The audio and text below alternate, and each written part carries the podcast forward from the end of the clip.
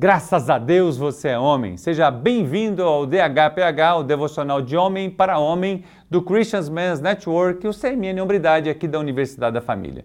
Nós estamos estudando sobre alguns exercícios espirituais que podem nos levar à robustez e saber como caminhar na nossa vida de fé como um homem ousado em Jesus. Já estudamos sobre desligue, ligue, leia e incentive. E agora nós vamos compartilhar sobre ore. Fique comigo e nós vamos falar sobre isso.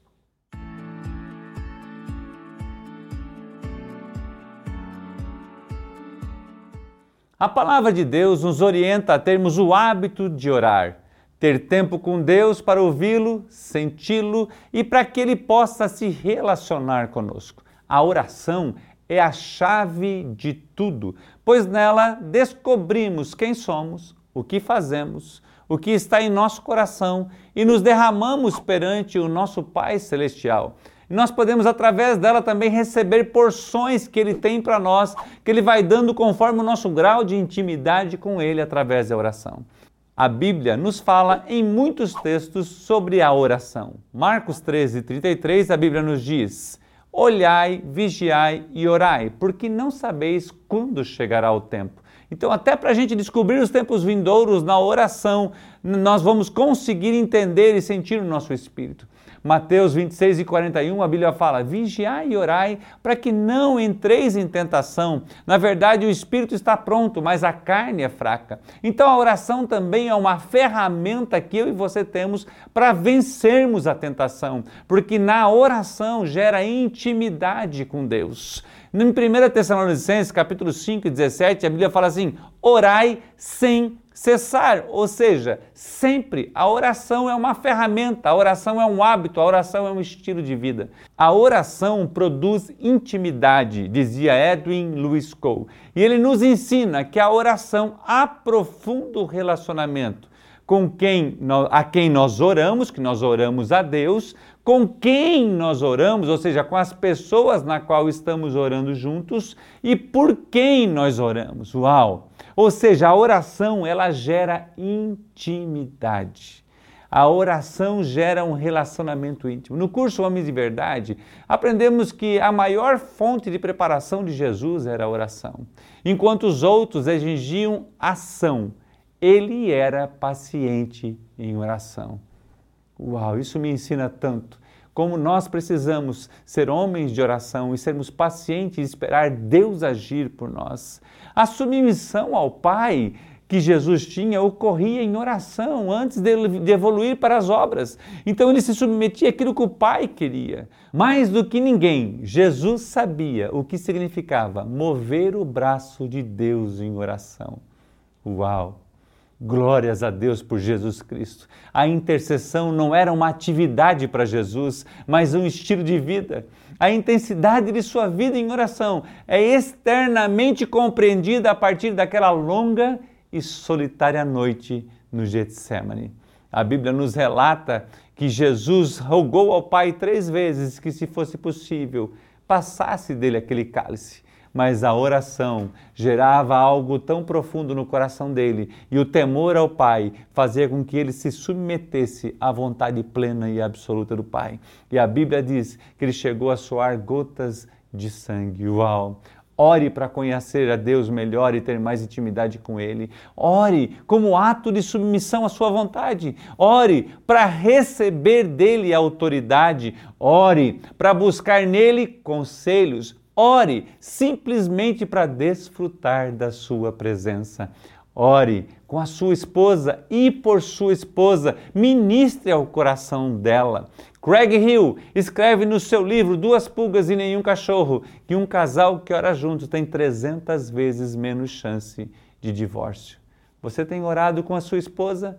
Quando a gente fala de orar por sua esposa, nós não estamos falando de você orar por ela no seu tempo de oração de joelho, nós estamos falando de você orar juntos, em acordo, em concordância, estar junto, estar conectado. Desde que Gladys e eu fizemos o curso Casados para Sempre, lá atrás, na, na, no ano 2000, nós aprendemos uma das lições que fala orando juntos, e desde então nós nunca deixamos de orar juntos.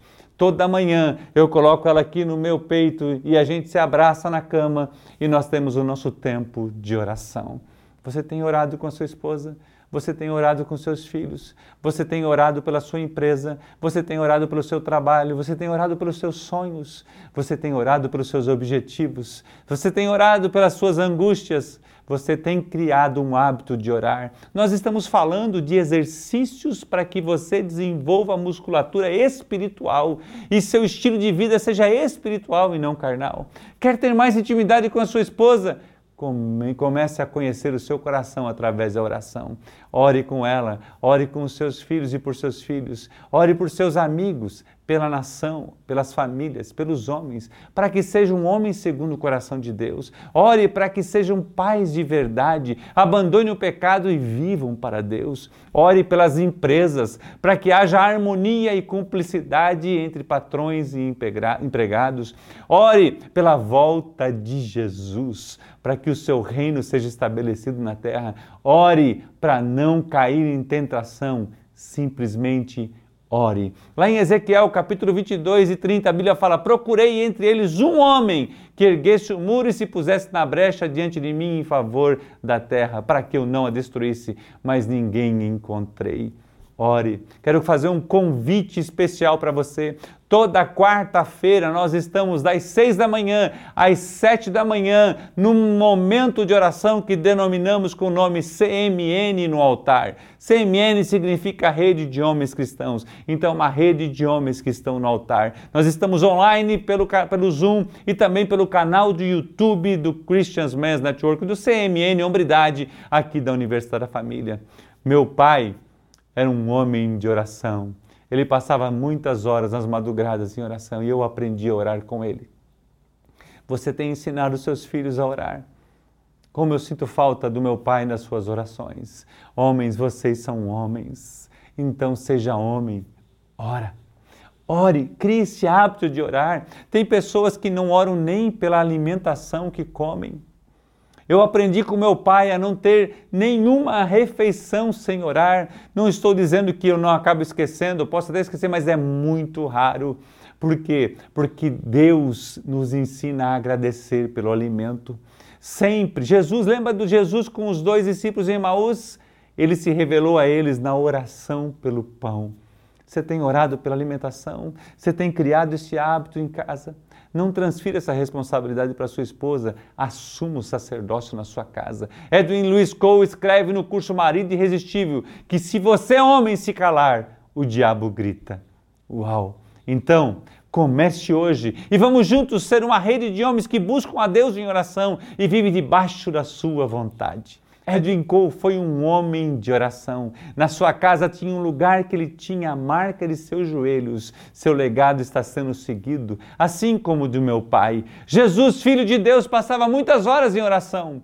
Então eu e você precisamos ser parecidos com Cristo, porque hombridade e semelhança a Cristo são sinônimos. Meu amigo Doug Stringer ganhou uma capa do Edwin Cole que ele usava nos momentos de oração e ele também é um homem de oração. Ei, Graças a Deus você é esse homem. Nós somos CMN, nós resgatamos homens, nós resgatamos famílias. Que Deus te abençoe e um grande abraço.